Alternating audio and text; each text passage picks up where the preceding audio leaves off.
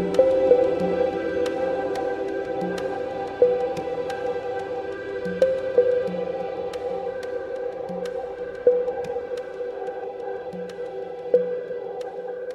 来到八强姐姐，好无聊，我们无所不聊。你好，我是哈利八强。这个礼拜过得好吗？圣诞节刚过，希望大家都有很好的假期。接下来就是要到新年了，不知道听我的 podcast 的听众还有人在跨年吗？嗯，因为姐姐我呢已经老到不用跨年了。其实我年轻的时候就不太跨年了，最常跨年应该是指大学的时候吧。我现在离大学非常非常远，所以已经回想不起来那时候每一年为什么那么坚持一定要去跨年。那现在跨年都是待在电视机前面，或者是看网络播放的烟火。去现场看烟火固然觉得很美，但是很痛苦的是整个结束之后要回家，在那边人挤人也是蛮恐怖的。说到人挤人，大家一定要小心群聚。最近整个世界，虽然这不是新闻哦，COVID-19 的变种就是又肆虐，让更多的城市有的是重新关闭，有的就是以前可能从来没有关闭过，这次又整个都封城了。希望大家都能够平安。然后虽然台湾还是平安无事，那也要靠大家尽量不要群聚。这礼拜有一些小感觉，想要讲一下。回想当初我创立这个频道啊，就是为了自己碎碎念。为什么要自己碎碎念？一方面是因为我进入试管嘛，那我身边没什么朋友在试管，尽管在网络上会遇到一些网友，就是一些病友啊，我们就是去参加一些社团，可以认识更多人，然后也知道，哎，好多人跟我一样，就是正在试管的路上。可是实际上真实的生活里面，我是没有什么朋友在做试管的。那即便有可能都已经生完小孩了，生完小孩之后会进入育儿的状态，那又跟在试管的时候的那个心情是不太一样的。后来我就想，嗯，那我就自己弄一个频道，然后这个频道就是专门。记录一些我自己试管，顺便啊，就是综合一下我之前在教绝经孕育这将近十年的时间的一些心得。因为呢，怀孕跟教绝经孕育、教瑜伽，然后以及做试管，好像似乎可能我就是生活圈狭小啦，我是没有遇到什么人跟我一样有这方面这几个方面的经验，也没有什么朋友跟我一样就是有这些多方面的心得感想。所以我想，好啊，那我既然有自己的专业，再加上我自己也正在经历这些事情，再加上因为我。试管的关系，我关闭了很多朋友圈，我也不太跟人接触。然后又因为疫情，我的课程又停下来了。我是不怕孤独，但是我总想要有一个地方当做出口。刚好 Podcast 又起来了，我就想说，好啊，那我就自己来做一个自己 murmur 的一个频道。那如果刚好有人跟我在这个频道在空中相遇，虽然我不知道你在听，或者我不知道谁在听，甚至可能没有人听。我本来预计就是不会有人听。将来老了以后，如果这些 APP 还在，或者反正我会存档嘛，那我就。知道说哦，我自己录下这些东西，为什么要录这些东西呢？其实有一个原因是，我觉得是比较跟这个无关的。一般来讲，呃，我以前会有一个习惯，就是比如说我刚醒来，然后如果有做梦的话，我就会录音。以前呢，老师是教说，就是醒来马上用写的。可是我觉得写就是环境是昏暗的，根本就看不到纸上写什么，或是刚醒来视力是模模糊糊的，那也不知道自己在写什么。然后有时候写一写，就再一次醒来的时候就看不懂自己在写什么。可是我觉得。录音不一样，录音是可以就是马上，即便很昏迷的时候，还能够说个几句话。然后那几句话虽然可能是一些嗯断断续续那种类似像断片，但是再一次醒来回去重听，就会知道说哦，原来那时候对对对对，我就是在做那个梦。因为有时候梦是人在刚醒的时候，我们会记得很清楚，甚至一些细节。我小时候是连那些细节，我大概都可以记一个礼拜以上。可惜那时候没有人教我要把那些东西写下来，或者把它记录下来。那现在长大老了，只有在刚醒来那时候，哦，记得那些细节清清楚楚。可是可能过一两个小时去刷个牙、弄个早餐，哎，就整个忘记了，甚至整个忘记梦到底在干嘛，只记得说，哦，刚好像做一个很特别的梦，可是整个不记得。为什么跟 podcast 有关？因为我觉得人生如梦嘛。我们呢，就是越老越会不记得以前的事情，以前年轻的事情就可能会记得清清楚楚，然后时间列啊什么的都搞得很清楚。现在可能即便叫我回去回想说，哎，以前年轻的时候发生一些事情的时间。序列我也都想不起来，可是可怕的是这些东西有可能在十年前你问我，或者我自己在反省自己的时候，我是还记得的。可是这样十年后，我发现没有办法，就是真的会整个忘光，然后也不记得就是那时候到底在想什么。可能那时候想法也是很幼稚啊，但是回去看一下自己在想什么，也是还蛮有趣的。为什么这么说？我回去看我自己的脸书动态回顾，会看到一些以前我自己写的文章，然后会想说，哎，这是我写的哦，啊，那时候哦，原来有发生这些事哦，哦，原来那时候心情是这样。我从小到大就有写日记的习惯，后来因为人啊就忙碌啊，进入世俗，越来越忙着赚钱啊，然后家里的事情越来越多，社交也多啊，然后就人就忘了，不是忘，我其实是那时候是有意识的，我在做写日记这个习惯。幸好后来有脸书，所以我有些事情我就会记在脸书上。脸书我也用了大概十几年，哎，报年纪没关系啊，反正我是姐姐。脸书我也用了十几年，那时候连 IG 什么都没有，就会回去看到说，哦，原来那时候记录了一些只字片语，可是却还是让我觉得挺珍惜的。原来那时候废话那么多，原来那时候感觉那么幼稚，看到自己现在觉得，第一方面是老了，然后第二方面也高兴说，哎，现在自己是比较成熟的。好，讲那么多呢，我要 分享什么？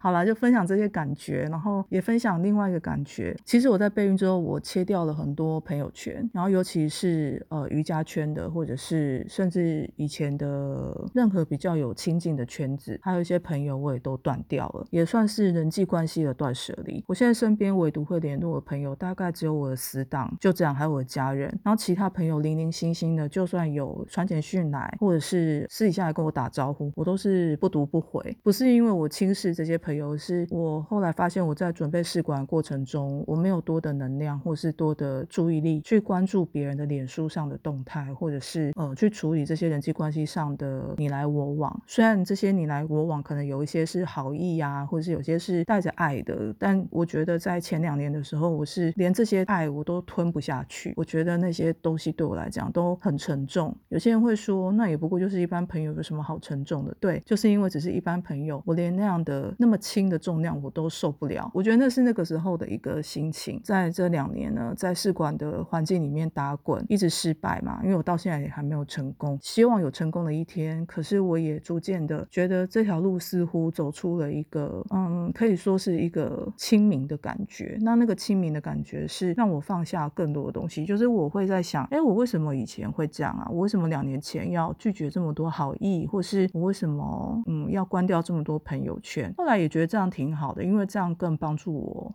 走入更多的内在。其实世俗生活呢，现在对我来讲就是非常单纯，就是我的家庭生活。当然，我家庭生活有很多业力，只是我觉得因为我现在更成熟了，我能够好好的去呃面对那些业力，或者也不要讲好好的，似乎就是觉得当我在面临那些业力的时候，我会比较冷静，不会像以前就是被戳到，然后马上就跳起来，或是马上就发脾气，或是马上不耐烦。其实还是会，只是没有以前被戳到，然后马上跳起来那种频。率那么高，就会比较好像退到后面去看，说好，那我现在我能为这个情况做什么？也不是说我好像变得比较清高，就是因为明白很多事情，它就只能这样子，就是它的模式似乎没有办法改变。这些模式没有办法改变的状况下，那我到底能做什么？所以在这边也鼓励大家，如果你遇到很不好的事情，或是很辛苦的事情，或是很委屈的事情，甚至你很清楚啊呀，那就是我的业力。当我们想到这些事，情或是我们真的面对的时候，有时候就是抽离一下，然后站在旁边看，说在这么糟糕，或者这么痛苦，或者这么受不了的状况下，我能为这整个事件，或是为那个当事人做些什么？当然也不是要逼说，哦，那我一定要做些什么吗？不是，不是，只是问问看。那如果答案是，嗯，没办法，那我们就先转身离开。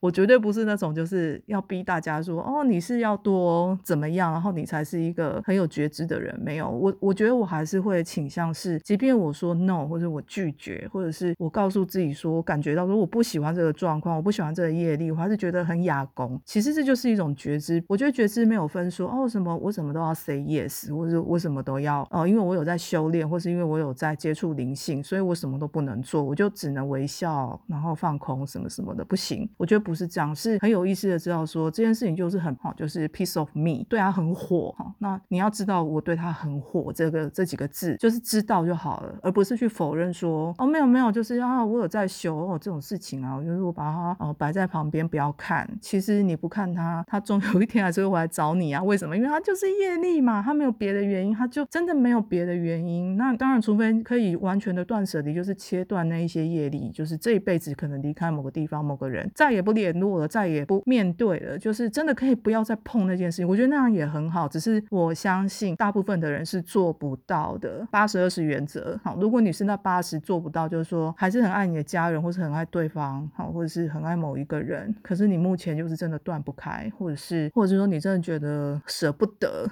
真的会舍不得。那就承认这个舍不得，只是在这个舍不得的状态之下去想想，说我能为这件事情做什么，或者我能为我自己做些什么，我是比较鼓励这样子。那至于要怎么做，做些什么，那就看自己啊，看是要更伤害自己呢，还是要把自己整个往下拖，还是说让自己稍微提升一点，去改变那个心情，转换那个感觉，或是更疼爱自己一点啊，就知道说，干我真的好委屈哦，妈的，他怎么这样对我之类的。只是我就是不是。那种说哦，什么事情都要好像每个人都变得跟圣母一样哈，变成莲花一样，就是说我一定要那样那样，然后这样才符合什么规则？其实并没有，真正的规则是在我们的心，我们必须平常就要往内走，去触碰到我的心，不然平常都没有练习去触碰自己的心，在关键的时候其实是措手不及，然后不知道该怎么做。可是平常如果有常常在触碰自己的内在，触碰自己的心，都在某些状况下，你摸摸自己的胸口，摸摸自己的心脏那个地方，然后你就会知道说哦，我现在在。可以做些什么？那那个做些什么，绝对不是说要你去妥协，或是要你去委屈自己，而是可能在那个当下能够温暖自己，然后自己也不要是好像觉得很失衡，大概是这样。嗯，做试管这么多年，也不算很多年了。这几年呢，因为断了很多朋友圈嘛，可是有个朋友特别舍不得他，但那时候不得已，因为我跟他一起在办一个活动，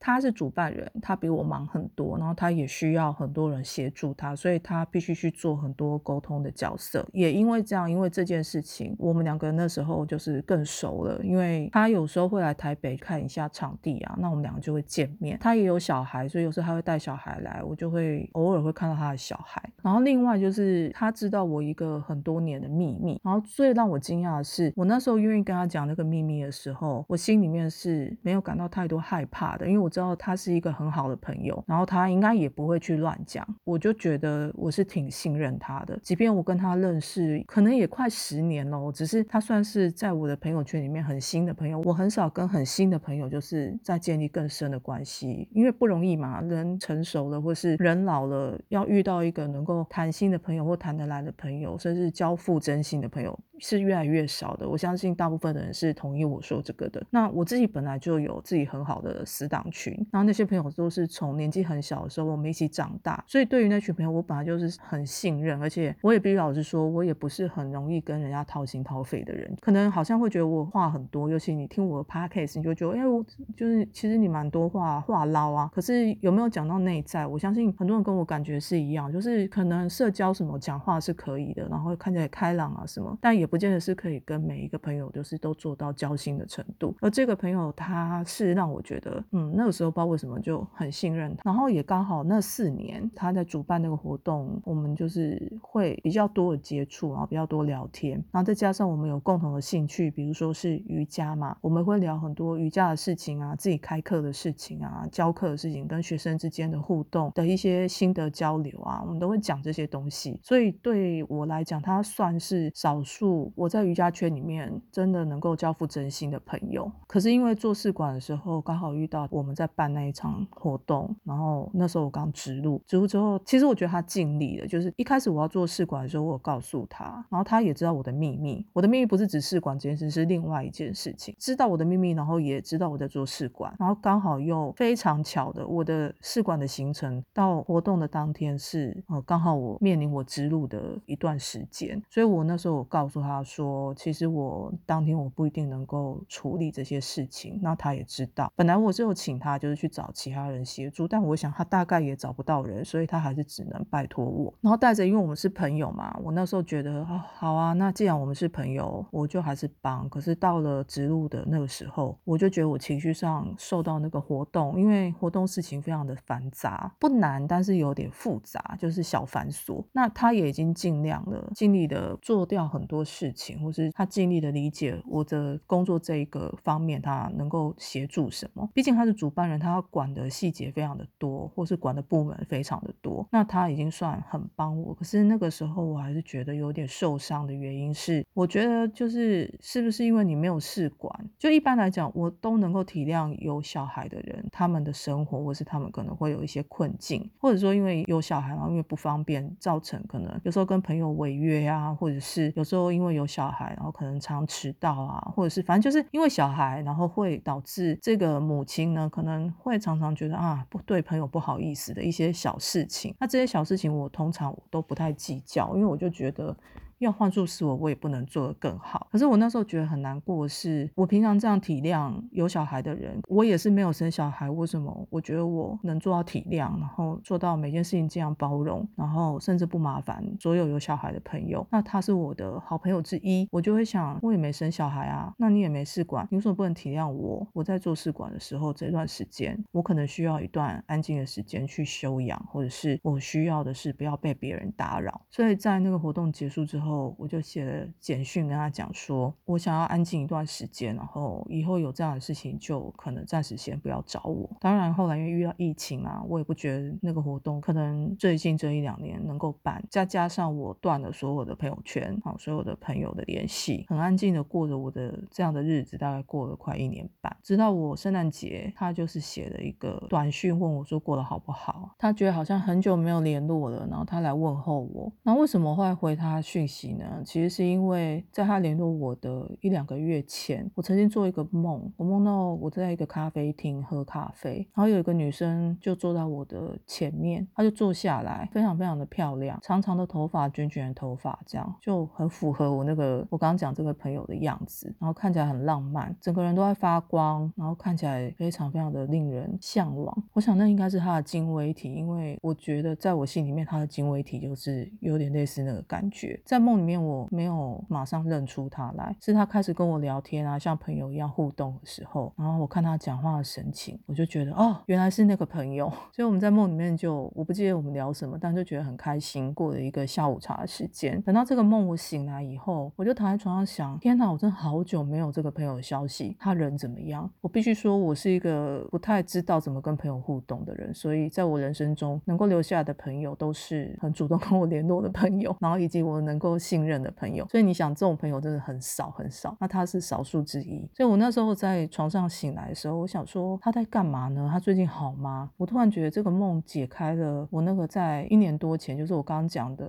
他在办活动，然后虽然我也是组长之一，可是那时候我又面临植入，然后植入当然后来就失败嘛。之后，对于自己的情绪没有办法马上处理好，就是我需要一点时间去处理。在那一段时间的那种情绪已经走完了，那我就心里想说，那如果这个朋友在这个梦之后，如有任何的讯息来，我一定回他，因为其他朋友我都不太回讯，我也不看那些讯息。后来果然在圣诞节的时候，我刚刚不是讲吗？他在圣诞节就传一个简讯给我，然后我就回讯跟他说我做这个梦，然后告诉他说，哎，我心里面觉得这个梦让我。感觉到我好像真的很爱他，这样是不是很像在谈恋爱？但其实不是，其实呢，真正灵性的朋友。那后来他也回传了很长一段话，跟我讲他最近过得怎么样。那只是因为他的女儿现在就是在放假，他说等到他女儿去上学了，他再打个电话给我，我们再通个话。这个星期就是发生了那样的事情，我也不想再讲课了，我就只想记录这个心情。我很开心，就是我那个心情已经过了，就是那个情绪那个结。其实我没有多久就觉。觉得好像可以联络他，可是也许是因为自尊或者是什么莫名其妙的原因，再加上真的很忙啊。我刚试管的时候的前面一年，我是菜鸟嘛，急于忙着去理解很多很多有关试管的东西，然后了解自己的身体也需要一段时间。在试管过程了解自己的身体，更帮助我知道说，哦，原来女人在某些方面可能需要什么样的协助，可是这些协助最终最终的状况就是要去处理自己的心情，所以我也做了。很多心情上的调整，我也很开心，说自己没有一直觉得对那件事情有过不去的感觉，曾经有。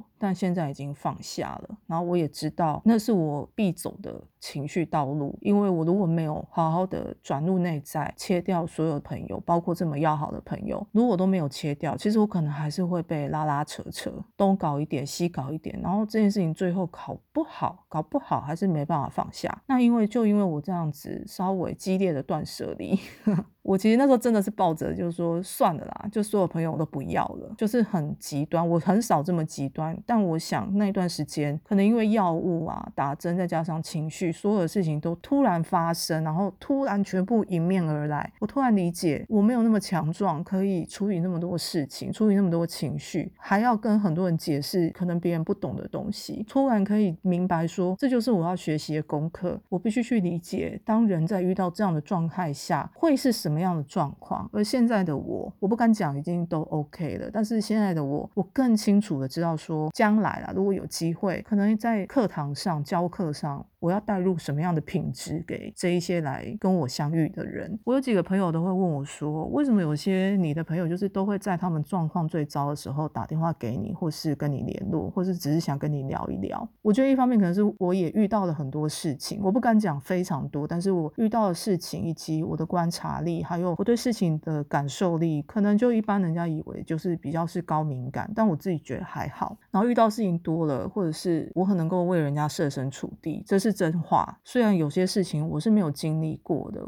我也常讲一句话说，没有经历过，其实很难去理解当事人他到底那个真正的感觉是什么。可是我并没有要站在说，哦，我知道你的感觉是什么，我不是要这样子去面对他，而是我想让那个人知道说，虽然全世界人都没有人知道你在觉得怎么样，没有人可以理解你的心情，没有人可以真正的设身处地为你着想，也没有人真的能够跟你一起感同身受。可是我在这里。支持你，我很愿意去支持你。那这个支持不是说哦，让你每天来找我抱怨或什么，而是这个支持是，比如说我的学生他真的很需要情绪上的宣泄，或者是他很需要一个什么，那我就会给他一套功课，给出这个功课，他是需要一点基本的能力的。我一般都会跟普通的同学或者普通的学生、普通的朋友说，哦，那你就去网络上啊，就是用 keyword 去找说，哦，你可能需要什么样的 Kriya 或冥想。可是呢，身为老师，我有自己的教学经验，再加上自己自修的状态，我比较清楚说他遇到这个状态，可能去练习某一套 Kriya 或者某一个冥想比较好。那个是一个经验，常年锻炼下来的直觉，以及我跟这个人的关系。我跟这个人关系如果越深，或者我越了解他，我越能够给出一个可能他很想要的一个 Kriya。那他很想要 Kriya，并不是指他人格上想要，就是给他，他可能会觉得我不想练这个，他会有很多拒绝。可是他的灵魂。是知道说我要来练习这个 Kriya，让我的这个人格可以突破这些困境。希望这样讲，嗯，好了，我知道又讲了快三十分钟，我的妈，我都不知道为什么又能讲这么久。我实在是不确定我跟那个朋友会怎么样，然后我也不知道我的疗程会怎么样，不知道所有事情会怎么样。可是我觉得，因为走过这一两年，将近三年啊，真的快三年了的试管的经历，我在某一些部分好像又得到更多，当然我也失去很多，比如说我失去。部分的健康，而且那个健康真的是药物带来的，它能不能疗愈治愈，我不知道。就是我很努力的试试看，能不能借由比如说我自己的修行之路，去面对这一些失去的健康。然后我也失去了宝宝们，哈，我失去了胚胎，然后我失去了一些东西。可是我还是看到了一些我得到的东西。希望所有在做试管的人听到这一段，或者是无论你有没有在做试管，希望这一段所谓的自白。